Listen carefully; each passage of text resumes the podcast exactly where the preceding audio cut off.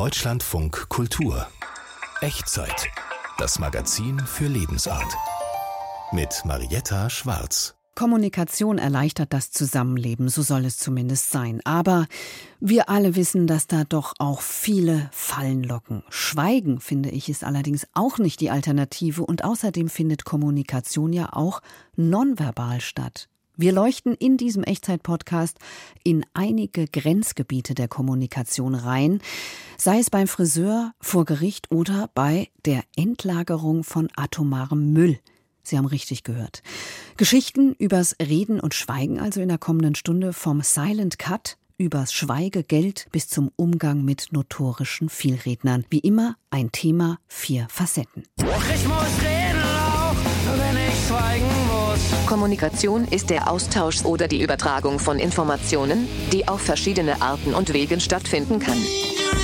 Ein Beipackzettel für die Öffentlichkeit verständlich über die wesentlichen Informationen, die äh, mit der Endlagerung von hochradioaktiven Abfällen einhergehen. Mensch, Alter, komm, erzähl das dem Friseur. Es gibt auch manchmal Leute, die einen Silent Cut gebucht haben und dann sitzen die da und merken, es ist ja doch ganz cool zu quatschen. Und Einige der Vielredner sind relativ schlecht im Lesen vom nonverbalen Verhalten von anderen Leuten.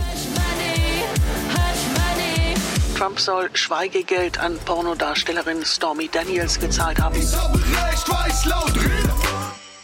Reden und Schweigen ist das Thema dieses Echtzeit-Podcasts. Redaktionell betreut von Tanja Runo, die jetzt im Studio ist. Tanja, du hast dir da ja ein super spannendes Thema ausgedacht, was uns täglich begegnet. Ja, sehr alltagspraktisch. Ja, Kenne ich voll. natürlich auch aus meinem eigenen Alltag. Aber darauf gekommen bin ich eigentlich, weil ich diesen Film She Said gesehen habe, ähm, wo es um Harvey Weinstein geht. Und da war die Rede von diversen Schweigegeldfällen, eben von Frauen, die nicht gegen Harvey Weinstein aussagen dürfen, aber die noch nicht mal sich das Recht erhalten haben, mit ihrem Arzt oder mit ihrem Therapeuten zu sprechen über das, was ihnen widerfahren ist. Und das fand ich so krass, weil das natürlich die juristische Aufarbeitung auch dermaßen blockiert hat in dem Fall, dass ich mich gefragt habe, ob das bei uns auch möglich ist und ja, wie sowas überhaupt geht. Und das war so ein bisschen der Anfang meiner persönlichen Recherche oder meines Interessens am Thema Reden oder Schweigen. Und dann kamen natürlich so diverse Beobachtungen aus dem Alltag dazu. Es gibt ja auch Themenfelder, die auch mit Kommunikation äh, zu tun haben, auf die man vielleicht nicht sofort kommt. Und was ich besonders spannend an dieser Sendung finde, ist ja auch das Gespräch mit dem Atomsemiotiker Jochen Alswede. Gegen Ende dieser Sendung werden wir den hören und der steht praktisch vor der Herausforderung, den atomaren Müll, den wir jetzt innerhalb kürzester Zeit produziert haben und der jetzt aber Jahrtausende da unten liegt und Generationen nach uns auch noch gefährdet, den irgendwie sicher zu verwahren und das so zu markieren, dass das Leute in Tausenden von Jahren noch verstehen. Mhm. Und da geht es nicht ums Miteinander sprechen, weil mit denen werden wir nicht sprechen, aber es geht halt um Kommunikation, um Niederschriften, einfach darum, dass jemand die Sprache, die wir heute im Jahr 2023 oder in den nächsten Jahrzehnten benutzen, in 500 Jahren auch noch versteht, was ja nicht selbstverständlich ist. Das stimmt. Und wenn wir sehen, was jetzt schon in der Welt los ist an Kriegen und so weiter oder was in den letzten 500 bis 1000 Jahren in Deutschland allein passiert ist, dann kann man sich vorstellen, dass das ein ganz schön großes Risiko ist, mit dem man da irgendwie umgehen muss. Ja, und dazu hören wir mehr am Ende dieses Podcasts. Ums Reden oder Schweigen geht es hier, die Grenzgebiete der Kommunikation. Schweigegeld zum Beispiel, ist das nicht total anrüchig, dass man Menschen Geld dafür zahlt, den Mund zu halten? Frauen, die sexuell missbraucht wurden, zum Beispiel von machtvollen Männern, die in der Öffentlichkeit stehen, oder Mitarbeitern von Konzernen, die gefährliches Wissen besitzen. Die Praxis gilt hier als sittenwidrig, aber natürlich werden auch hierzulande Leute zum Schweigen gebracht. Matthias Finger über das große Schweigen und das gefährliche Reden. Nur ein Jahr nach seiner Hochzeit mit einem slowenischen Model hatte er angeblich eine Affäre mit einem Pornostar. Im Präsidentschaftswahlkampf kommt sowas nicht gut an. Also wurden der Pornodarstellerin 130.000 Dollar Schweigegeld in die Hand gedrückt. Dafür steht der gerade wegen sexuellen Missbrauchs in einem anderen Fall verurteilte Donald Trump immer noch vor Gericht. Sie behauptet 2006 mit ihm Sex gehabt zu haben und Schweigegeldzahlungen sind zwar nicht verboten, allerdings wird Trump vorgeworfen, diese als Wahlkampfausgabe deklariert zu haben und Trump bestreitet dies genauso wie auch den Sex. Berichtet das erste deutsche Fernsehen. Doch nicht nur alte weiße Männer möchten verhindern, dass ihre Vergangenheit sie einholt. Auch Golfprofi Tiger Woods und Fußballer Jerome Boateng sehen sich mit dem Vorwurf konfrontiert, ihre Verflossenen mit Schweigegeld verstummen lassen zu wollen. Verschwiegenheitsvereinbarungen sind Alltag. In den Staaten wird jeder dritte Angestellte zum Unterschreiben verdonnert. Jedes Unternehmen hat wertvolle Geheimnisse, die es bewahren möchte, aus Wettbewerbsvorurteilen, Patente, ähnliches. Und da muss man sich natürlich darauf verlassen können, dass die Arbeitnehmer das nicht weitergeben. Also nichts Verwerfliches daran. Erklärt der auf Datenschutz spezialisierte Anwalt Lev Lexo aus Berlin. Auch die deutsche Wirtschaft hütet Geheimnisse. Bei Vertragsverhandlungen, da ist es auch ein sehr häufiger Fall weil man ja dem Verhandlungspartner gegebenenfalls vertrauliche Informationen eröffnen muss, ohne dass man weiß, ob der später den Vertrag mit dir abschließt oder mit einem Konkurrenten von dir oder gar nicht oder was der mit den Informationen macht. Also auch hier ein häufiger Anwendungsfall.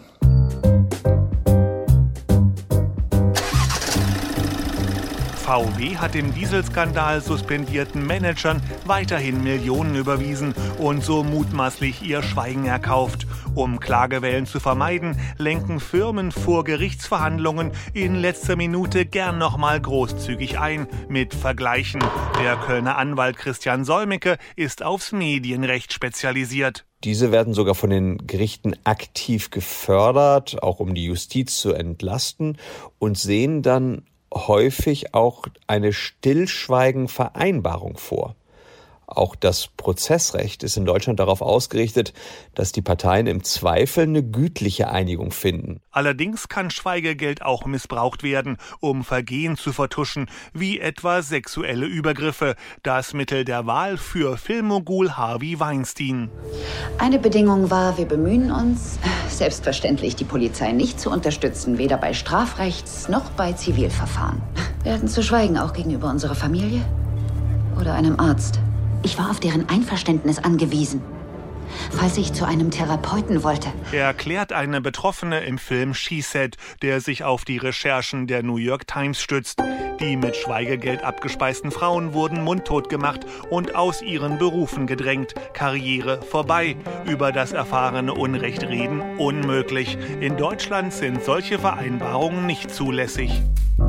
Ich gehe aber davon aus, dass ein solcher Vertrag entweder nicht wirksam ist, weil er gegen Treu und Glauben oder eben gegen die guten Sitten verstößt. Denn hier würde eine Partei ja wirklich unangemessen benachteiligt und stark in ihrem Persönlichkeitsrecht eingeschränkt, wenn man nicht mal mit seinem Therapeuten über die Fälle sprechen darf. Wer trotz Zahlung das Schweigen bricht, muss die im Vertrag genannte Strafe begleichen und kann auf Schadenersatz verklagt werden. Es sei denn, die Verschwiegenheitsvereinbarung ist sittenwidrig. Allerdings stellt schon die Überprüfung durch Dritte einen Bruch derselben dar. Deshalb wird Diskriminierung und sexuelles Fehlverhalten nun auch in den Staaten nicht mehr von Geheimhaltungsvereinbarungen gedeckt. Über erlebte Diskriminierung zu reden, ist für viele Menschen wichtig. Die meisten Frauen wollen ja nicht unbedingt vor Gericht ziehen. Sie wollen einfach nur in Ruhe weiterarbeiten, andere warnen und über diese schlimmen Vorfälle reden, die sie im Job erlebt haben. Mit ihrer Kampagne Lift Our Voices hat Julie Roginski die Gesetzesänderungen im letzten Jahr erstritten, im Fahrwasser der MeToo-Bewegung. Der Maulkorb, den Donald Trump seinen Mitarbeitern während der Präsidentschaftskampagne 2016 verpasst hatte, ist mittlerweile ungültig. Und auch Harvey Weinsteins Knebelverträge wurden mit dem Zusammenbruch seiner ehemaligen Produktionsfirma Miramax für gegenstandslos erklärt. Die Schweigegelder müssen auch nicht zurückgezahlt werden. Schweigen gegen Geld eine heikle Sache, also wie Matthias Finger berichtet.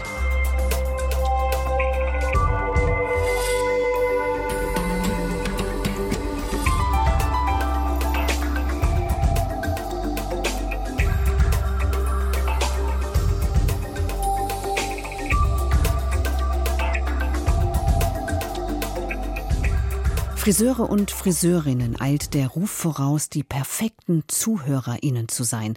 Und sie erzählen das ja auch, dass die Kunden ihnen Dinge anvertrauen, die möglicherweise nicht mal die engsten Vertrauten wissen. Meine Friseurin zum Beispiel klagt über die Wahnsinnsgeräuschkulisse im Salon. Alle plappern und manchmal ist es wahnsinnig anstrengend. Umgekehrt scheint es so zu sein, dass auch einige Kunden unter der Smalltalk-Verpflichtung wenn es sie denn überhaupt gibt, zu leiden scheinen. Weshalb manche Salons inzwischen sogenannte Silent Cuts anbieten, also Friseurtermine, bei denen ganz bewusst aufs Reden verzichtet wird. So kompliziert ist also Kommunikation, dass man verbindliche Vereinbarungen zu treffen müssen glaubt. Ulrike Jährling war für die Echtzeit im Frisiersalon. Wir Friseure haben ja eine gewisse Menschenkenntnis und wenn ein Kunde vor mir sitzt, ja, und ich lese aus ihm, ja. Das sind Gestiken, Mimiken. Okay, der will gar nicht reden. Und dann höre ich auch auf. Andrea Siebert-Fichter ist die Inhaberin des kleinen rockigen Friseurladens Wild Hair im Berliner Stadtbezirk Prenzlauer Berg. Gerade bekommt der 13-jährige Linus die Haare gewaschen. Linus, wenn du jetzt die Wahl hättest, du würdest jetzt eine schöne Plauderei mit deiner Friseurin machen oder würdest du lieber schweigen? Was wäre dir lieber? Ich, eigentlich schweige ich immer. Ja. Ich, ich erzähle nie so viel. Wer im Wild Hair ganz sicher gehen will, bucht den Silent Cut, so wie Bastian. Also ich habe lange Zeit im Ausland gelebt, äh, vor allem in den USA, wo die Leute sehr, sehr gut drin sind, Smalltalk zu machen, äh, eine halbe Stunde reden, ohne wirklich ein Wort gesagt zu haben. Und ich finde Smalltalk dann halt auch irgendwann so anstrengend. Vom Wetter finde ich uninteressant sagt Conny, eine eher schüchterne Kundin, die ebenfalls beim Haare schneiden nicht reden will, auch nicht small. Weil ich den Menschen, den ich da gerade neben mir habe, vielleicht nicht kenne und deswegen auch nicht äh, frei erzähle von meinen Erlebnissen. Bei Smalltalk weiß ich, dass es dann in dem Falle nur eine Überbrückung von Zeit ist, die man miteinander verbringt. Muss ja nicht sein. Die Vereinbarung Silent Cut garantiert Schweigen, ohne sich dabei unhöflich zu fühlen. Also bei uns ist es halt entstanden durch Corona. Jeder hatte so seine Probleme, Sorgen und irgendwie ist man immer auf dieses Thema wiedergekommen. Und dann haben die Mädels vorgeschlagen, naja, wir könnten ja mal nicht darüber reden und mal schweigen. Und dann haben wir gegoogelt und es gab vorher schon einen in London. Einen Trendsetter. Inzwischen ist der Silent Cut in vielen Salons, vor allem in Großstädten, etabliert. Bei der Terminbuchung entsprechend geklickt und Ruhe im Karton. Bastian freut sich. Ich finde es halt einfach toll, nach so einem äh, langen Tag, wo ich eigentlich einen halben Tag rede, manchmal in zwei Gesprächen gleichzeitig bin, einfach mal eine halbe Stunde abzuschalten, nichts zu sagen. Also es ist super. Die Leute gehen schon im Waschbecken dann in die Entspannung. Und die Friseurin durchaus auch, sagt Chefin Andrea, die auch gern mal schweigt und nur Haare schneidet. Nicht selten leisten sie und ihre Kolleginnen ja ungleich mehr. Wir hören halt zu. Aber das Ding ist, man ist halt als Friseur auch Psychologe und es gibt halt auch Geschichten, die man selber ins Herz schließt und damit nach Hause nimmt. Mit der Stammkundschaft teile man manchmal das halbe Leben, erzählt Andrea Siebert-Fichter. Da wäre Schweigen absurd. Und was ist mit dem Friseur als Umschlagplatz für Klatsch und Tratsch? Musikexpress, Rock Classic, View, die Bravo. Doch, da ist er, die Gala. Wer mit wem oder überhaupt und derjenige hat sich getrennt oder irgendwelche Fernsehsendungen oder so. Ja, das sind halt so Gossip-Dinge. Ich bin eher nicht so der Typ. Kunde Henning auch nicht. Ein Silent Cut käme für ihn aber nicht in Frage, denn Henning schätzt das Gespräch beim Friseur seines Vertrauens. Er spricht von gehobenem Smalltalk. Wir reden über alles Mögliche, also über Frisuren, über Musik, über meine Arbeit, bestimmte gesellschaftliche Themen sogar, auch gesellschaftspolitische Themen manchmal. Schweigen oder nicht schweigen ist vielleicht auch eine Typfrage. Also ich rede halt gerne mit Leuten und verschiedene äh, Lebenswirklichkeiten auch kennenzulernen. Zum Beispiel in der S-Bahn sind ja viele Smartphone-Nutzerinnen unterwegs und da vermisse ich das manchmal irgendwie so einen Austausch mit den anderen Menschen, die da sind. Und das finde ich beim Friseur cool. Andere Salons schalten schon per Musik in den Ruhemodus. Auch eine Art Es gibt auch manchmal Leute, die einen Silent Cut gebucht haben und dann äh, sitzen die da und merken, äh, das ist ja doch ganz cool zu quatschen. Und dann kommt man ins Gespräch und am Ende sagt man, äh, du hattest doch einen Silent Cut gebucht, aber und dann war es das ganz okay und dann lacht man drüber und dann ist es auch schön.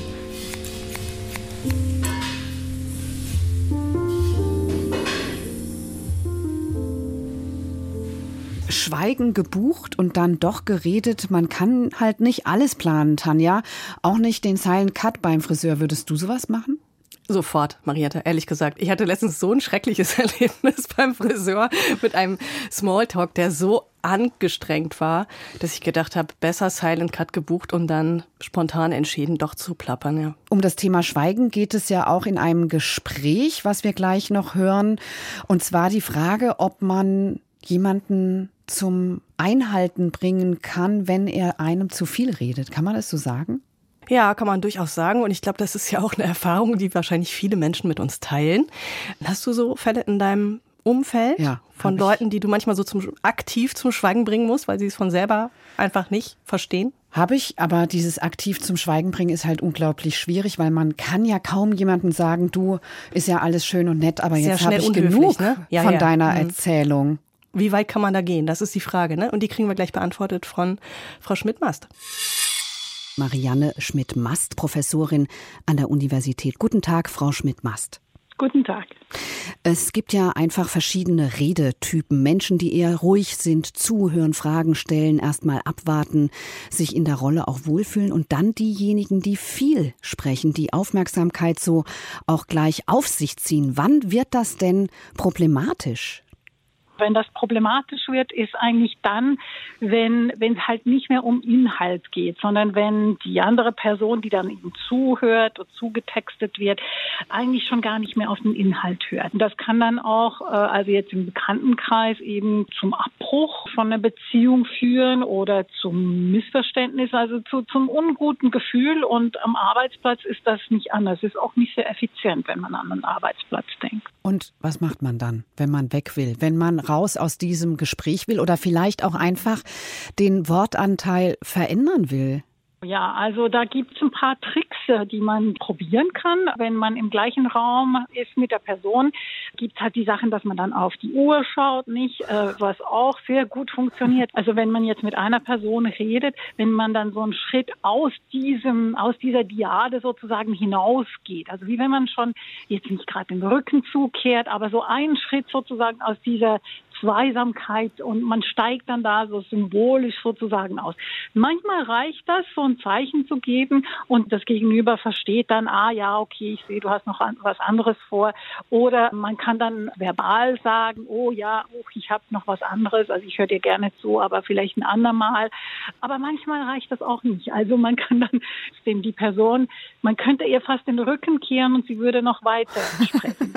und das Interessante ist, dass Einige der Vielredner, die haben was äh, als relativ geringe interpersonale Sensibilität bezeichnet. Das heißt, die sind relativ schlecht im Lesen vom nonverbalen Verhalten von anderen Leuten. Das heißt, die sehen diese Zeichen gar nicht. nicht? Da nützt dann irgendwie alles nichts. Außer man kann dann tatsächlich relativ klar sagen, du hör mal, ähm, ich muss jetzt tatsächlich weg oder ganz interessant, aber ich habe jetzt keine Zeit oder sowas. Und warum kann man das machen? Weil die haben eben solche geringe interpersonale Sensibilität, dass das die gar nicht stört. Also wir denken dann, oh mein Gott, der wird ja oder die wird ja total beleidigt sein. Das ist aber in der Regel nicht der Fall, weil eben genau diese Sensibilität fehlt. So, äh, alles, was Sie beschrieben haben, ist natürlich eine Symptombehandlung. Ne? Also das mhm. ändert ja an einem zwischenmenschlichen Verhältnis mit einem Menschen, der zu viel in Anführungszeichen redet, ja erstmal nichts. Kann man auch grundsätzlicher werden? Also ich glaube, wenn man es mal erlebt hat, dass man jetzt in Bezug auf eine bestimmte Person, dass man da recht weit gehen kann und die ist dann trotzdem nicht beleidigt, dann wird man das nächstes Mal einfach wieder so machen. Und dann wird das sozusagen der Modus operandi zwischen diesen beiden Personen. Ja, und Sie würden sagen, das ist dann auch egal, ob das der Vorgesetzte, die Vorgesetzte ist oder der Bruder oder die Eltern oder die hm, eigenen Kinder. Wirklich. Nee. nicht Wahrscheinlich also nicht. es ändert, ja genau, es ändert wirklich, wenn es dann im Kontext von einer hierarchischen Beziehung ist. Also wenn das mein Chef ist, dann würde ich jetzt nicht unbedingt äh, raten dazu, da einfach zu sagen, ja, hören Sie mal, äh, ist jetzt gut, ich habe noch was anderes zu tun, Sie bezahlen mich ja dafür. Das kommt unter Umständen nicht so gut. Und zwar deswegen, weil die Vorgesetzten reden oft viel, nicht unbedingt, weil sie nicht diese interpersonale Sensibilität nicht haben, sondern eben weil sie Macht haben. Und warum reden sie dann so viel? Oft ist es ein Mittel, äh, um Kontrolle auszuüben, also wirklich so eine Art äh, Machtkontrolle. Man kennt das auch von Sitzungen. Also in Sitzungen reden oft die Personen mit dem höchsten Status in der Sitzung am meisten. Und das ist eigentlich nur eine Machtdemonstration. Nicht? Mhm. Ja, in diesem Zusammenhang würde ich dann nicht empfehlen, die Person dann äh, zu unterbrechen, sondern wenn es wirklich um, um Hierarchie geht, dann wäre das adäquate Verhalten im Prinzip halt wirklich sich dann auch unterzuordnen, halt, damit die Person dann wie sozusagen aufhört, weil es ja dann klar ist für sie, dass die andere verstanden hat, dass er oder sie das Alpha ist, nicht? Ja. Äh, ich selbst nehme mir bei bestimmten Menschen vor, ihrer Rededominanz meine eigene entgegenzusetzen, so ganz bewusst als Strategie. Mhm. Was passiert denn dann, wenn man einfach drüber walzt? Kann es gelingen? Ja, es kann gelingen, weil es ist dann sozusagen ein Machtkampf. Nicht? Also wer, wer, wer gewinnt dann? Ähm, Würden Sie das empfehlen? Ich weiß nicht, Sie sind, klingen skeptisch. Ja, ich glaube, es kommt immer auf die Ausgangsbeziehung an. Also wenn es zwei Leute sind, die eben äh, sozusagen gleichen Status haben, dann durchaus. Dann durchaus kann das mal eine Technik sein, um dann mal zu sehen, wer jetzt sozusagen gewinnt. Habe ich auch schon gemacht mit Kollegen, wo ich dann dachte, ja, die unterbrechen mich jetzt immer, äh, kann ich auch mal unterbrechen. Mal sehen, wie es dann wird, nicht? Ja. Was ist ähm, passiert? Ja, die haben sich dann auch unterbrechen lassen. Also wenn man es dann ein paar Mal mit ihnen auch macht und ich fand dann, das war dann auch so ein bisschen ausgeglichener später, nicht? Also es lohnt sich durchaus ein bisschen zu experimentieren, ja? Ja, genau. Ein anderes Feld, das Sie untersucht haben, sind Arztgespräche. Auch sehr bekannt, dass sich die Patientin wie von selbst unterordnet und der Arzt sehr klar kommuniziert, dass die Sprechstunde jetzt vorbei ist. Dann ist es ja manchmal so, dass Patienten trotzdem noch hilflos dort sind oder in, aus der Praxis gehen. Wer ist denn dafür verantwortlich? Oder also hat der Arzt dann alles richtig gemacht, wenn er das Gespräch so geführt hat? Ja, also die Frage nach der Verantwortung im Arzt-Patientengespräch liegt äh, meiner Meinung nach ganz klar beim Arzt, nicht? Weil der Patient, die Patientin kommt mit irgendeinem Anliegen oder hat Schmerzen oder ist verunsichert. Und da ist es wirklich die Aufgabe des Arztes oder der Ärztin, da eine Gesprächsatmosphäre zu schaffen, die zunächst mal zuhört. Also es fängt schon an, ganz am Anfang der Konsultation. Ein Kollege von mir hat mal eine Untersuchung gemacht, wo er den Ärzten gesagt hat, ihr dürft einfach eure Patienten und Patientinnen nicht unterbrechen. Und dann schauen wir mal, wie lange sie sprechen, weil die große Angst der Ärzte ist, dass die nie mehr aufhören zu sprechen, wenn sie mal angefangen haben. Und das ist gar nicht so, nicht? Die meisten hören dann so nach zwei Minuten ungefähr auf.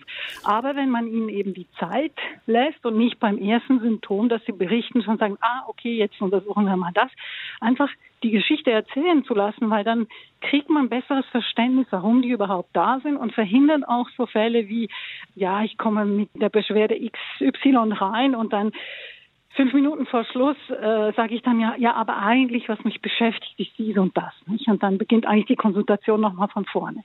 Und das möchte man verhindern und das beginnt eben schon ganz zu Beginn der Konsultation. Mal zuhören, warum der Patient, die Patientin überhaupt gekommen ist. Was fasziniert Sie denn eigentlich an diesen Kommunikationsstrukturen oder Typologien? Warum beschäftigen Sie sich so intensiv damit? Ja, ich finde eben dieses Wechselspiel so interessant in Bezug auf die Hierarchien. Also, dass man mit Sprache oder mit Sprechzeit eben äh, Dominanz ausdrücken kann, aber nicht nur. Also, dieses Verhältnis ist nicht nur eins zu eins. Das heißt, der oder diejenige, die viel spricht, ist auch der oder die, die dominant ist oder viel Status hat. Es gibt eben auch Situationen, wo diejenige, die am meisten Status hat, eben die Person ist, die am meisten zuhört. Und ich finde das sehr spannend, dass das eben so, so, so variabel ist. Mhm. Und warum ist das mit dem Status überhaupt so wichtig? Weil wir einander doch beeinflussen in unseren Meinungen. Und um das zu machen, müssen wir eben reden, müssen wir die anderen überzeugen. Und das hat schon nicht nur mit der Rededauer zu tun, natürlich auch mit der Güte der Argumente, aber das ist schon auch korreliert mit der Rededauer. Wenn ich gar nie was sage, kann ich auch niemanden überzeugen. Das ist wichtig für Prozesse in, in der Arbeitswelt, das ist wichtig für politische Prozesse, das ist wichtig in der, was weiß ich, Kinder Erziehung, da gibt es eben immer diese Fine Line. Nicht? Also es ist Kommunikation, aber es kann eben auch Kontrolle sein. Sagt Marianne Schmidt-Mast, Psychologin mit Professur an der Universität Lausanne. Man kann also ruhig mal verschiedene Dinge ausprobieren, wenn jemand seinen ungebremsten Redeschwall über einen auskippt. Mit den Grenzen der Kommunikation beschäftigen wir uns hier in der Echtzeit heute und ohne zu viel vorwegzunehmen, beim folgenden Thema stoßen wir, ja, stößt die Menschheit wohl wirklich an ihre Grenzen? Zwei, drei Generationen haben die Atomkraft zur Energiegewinnung genutzt, aber 30.000 Generationen müssen sich mit der Endlagerung der radioaktiven Abfälle beschäftigen. Und hier kommt jetzt auch die Kommunikation ins Spiel. Nicht nur, dass man so ein Endlager erstmal finden muss, man muss auch auch dafür sorgen, dass Informationen und Gefahrenhinweise über hunderte Jahre sicher weitergegeben werden. Ein Mann, der sich damit beschäftigt, ist Jochen Alswede, Physiker und Politikwissenschaftler. Er leitet die Abteilung Forschung und Internationales beim Bundesamt für Sicherheit der nuklearen Entsorgung. Guten Tag, Herr Alswede. Ja, hallo, guten Tag. Stellen wir uns mal vor, irgendwann in einigen Jahrzehnten liegen unsere alten Brennstäbe endlich irgendwo unter der Erde. Dann sollten die doch so sicher da unten sein, dass man sich auch nicht mehr um die kümmern muss. Aber Ruhe in Frieden ist anscheinend gar nicht angesagt. Ja, bei der Endlagerung tun wir natürlich alles dafür, einen Standort mit bestmöglicher Sicherheit zu finden, der dann auch vollständig verschlossen wird, nachdem die hochradioaktiven Abfälle dort unter Tage gebracht worden sind. Aber dennoch müssen wir uns natürlich mit auch den Worst-Case-Szenarien beschäftigen. Und das heißt, wir wollen ja alle Informationen, die irgendwie mit der Sicherheit bzw. mit der Gefährlichkeit dieser Abfälle zusammenhängen, eben für nachfolgende Generationen aufbewahren, damit, wenn zum Beispiel neue Erkenntnisse vorliegen oder vielleicht auch Generationen nach uns einen neuen Wissensstand haben, damit sie dann noch eine gute Informationsgrundlage haben, um selbst informierte und gute Entscheidungen treffen zu können, obwohl eigentlich natürlich die Entlagerung ja gerade das Ziel hat, dass es keine Nachsorge mehr geben muss. Mhm. Wenn Sie sagen alle Informationen, dann ist das mehr als ein Beipackzettel, ja? Ja, wir gehen da aber tatsächlich gestuft vor. Es wird ein Archiv geben, beziehungsweise wir werden sogar an mehreren Standorten in Deutschland für diese sogenannte Langzeitdokumentation Archivstandorte aufbauen und dann betreiben, wo wirklich sehr viele Informationen gespeichert werden. Also die Frage, wie ist eine Entscheidung zustande gekommen für einen Endlagerstandort, was lagert dort genau in der Tiefe, äh, wo lagert es genau. Wir werden aber auch neben eben solchen Archiven auch ganz gebündelte Informationen, die auch allgemeinverständlich sind, zur Verfügung stellen. Das sind dann sogenannte Schlüsselinformationszusammenstellungen. Das wird dann eher so ein Beipackzettel sein, der für die Allgemeinheit, für die Öffentlichkeit verständlich ist und an vielen Orten in der Bundesrepublik wahrscheinlich deponiert werden wird, sodass man einen guten Überblick über die wesentlichen Informationen hat, insbesondere auch um zu verhindern, dass es zum Beispiel ein unbeabsichtigtes menschliches Eindringen gibt, zum Beispiel durch Bohrungen an so einem Standort. Wenn Sie sagen deponiert, dann frage ich mich, in welcher Form denn eigentlich? Ich glaube, 500 Jahre haben Sie geplant, müssen diese Informationen irgendwie haltbar oder lesbar gemacht werden. Das kann ja dann auch nicht in der Cloud passieren oder auf dem USB-Stick. Also da erfahren wir ja auch gerade einen enormen Wandel. Und wenn ich mal 500 Jahre zurückdenke, können wir ja die Lutherbibel von vor 500 Jahren auch nicht mehr einfach so lesen. Ne?